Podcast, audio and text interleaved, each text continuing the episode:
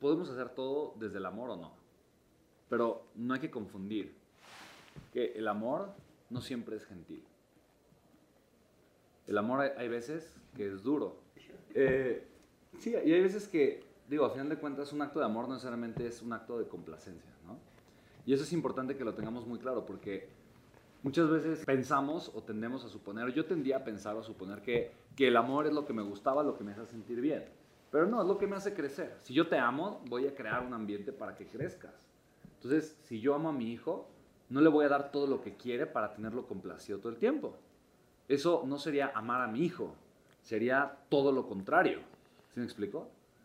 Entonces, por ejemplo, para, o yo me siento eh, en la obligación de, de apoyarte a crecer si yo percibo que no estás creciendo y de obligarte a crecer si yo percibo que no estás haciendo lo correcto para eso. Y si no, yo siento que estoy traicionando tu grandeza y que te estoy insultando. Es, la forma en la que yo lo siento. Yo siento que amarte es apoyarte a convertirte en tu mejor versión siempre. Y yo entiendo que eso implica que tú también pases por cosas que no son fáciles de pasar, por procesos que no son fáciles de pasar ni cómodos de pasar, pero si tú eliges pasar, evidentemente no te vas a reconocer dentro de poquito tiempo y vas a tener verdaderamente, o sea, extraordinarios resultados en todo lo que hagas. Absolutamente en todo lo que hagas. Ese es, o sea, yo, yo creo fervientemente en ello, o sea, definitivamente creo en eso. Y sí, el, amor entonces también, y, y por qué viene acompañado del respeto, porque obviamente el, el respetar es, eh, y parte de la máxima, ¿no? De la máxima de oro, de, que muchas veces es la base de todas las religiones, ¿no? Trata a los demás como te gustaría que te traten a ti. Creo que eso es algo importante.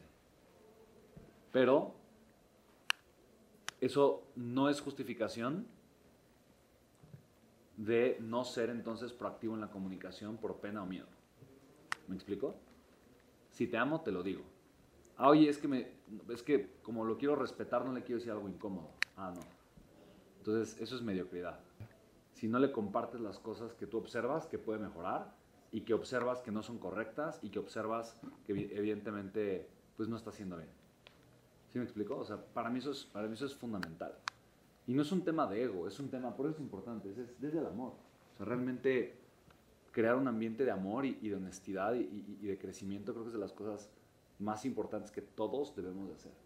Además es perfectamente posible, ¿no? Creo que es algo que nos merecemos todos.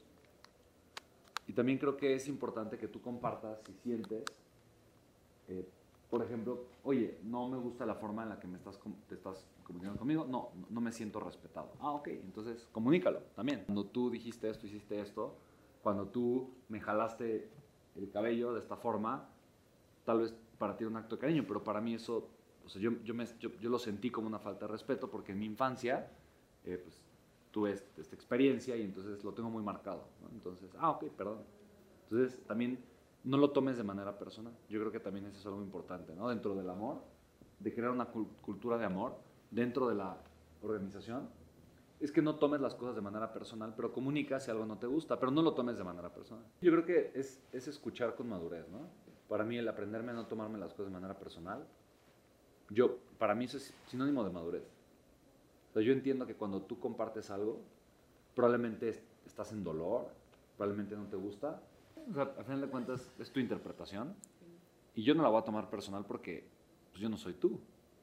al final de cuentas, y yo tengo la madurez de estar por encima de mis emociones, a simplemente permitir que un comentario tuyo de un tercero me afecte. ¿Sí me explico? Sí. Entonces, yo creo que si somos responsables y no tomamos nada personal, nada, o sea, yo no voy a tomar personal lo que escuché que Perengano dijo y lo que fulano mencionó y lo que, o sea, si yo no lo tomo personal, entonces nunca va a haber ningún conflicto, ningún problema.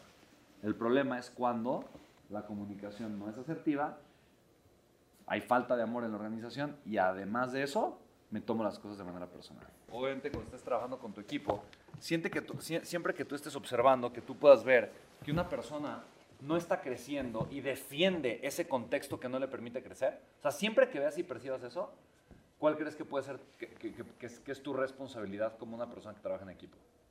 Ayudarle a que amplíe su contexto. Exacto. Exacto. Simplemente dejar de que vive en resistencia.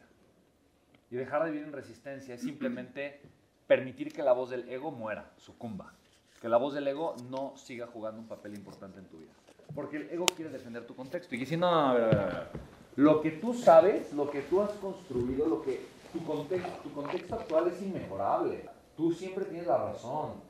Tú no necesitas romper tu contexto, no, no. El que tiene que cambiar su contexto es el otro. No, él tiene que entender y pensar más bien acá y tiene que entonces defender este resultado. O sea, tú, tú estás bien siempre. El ego siempre quiere hacer que tú tengas la razón.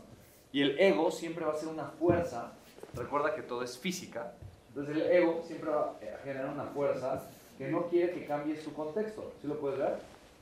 La conciencia lo que tiene que hacer es decir, a ver, no, si yo quiero generar un contexto nuevo, entonces, a final de cuentas, yo lo que tengo que hacer es escuchar esta fuerza, pero no permitir que me domine. Y yo trabajar para crear una mucho más grande, mucho más poderosa. ¿Sí queda claro esto, sí o no? ¿Sí? Entonces, imagina tú que tienes tus dos manos y vas al mar. Y tomas agua con tus dos manos. Y en ese momento te das cuenta que tienes muy poquita agua, porque solamente la estás cargando con tus manos. Y dices, hmm, qué tonto. Yo podría usar una herramienta completamente distinta. Si quisieras la mayor cantidad de agua posible, ¿cuál sería la herramienta que usarías? 5. Escríbela. 4.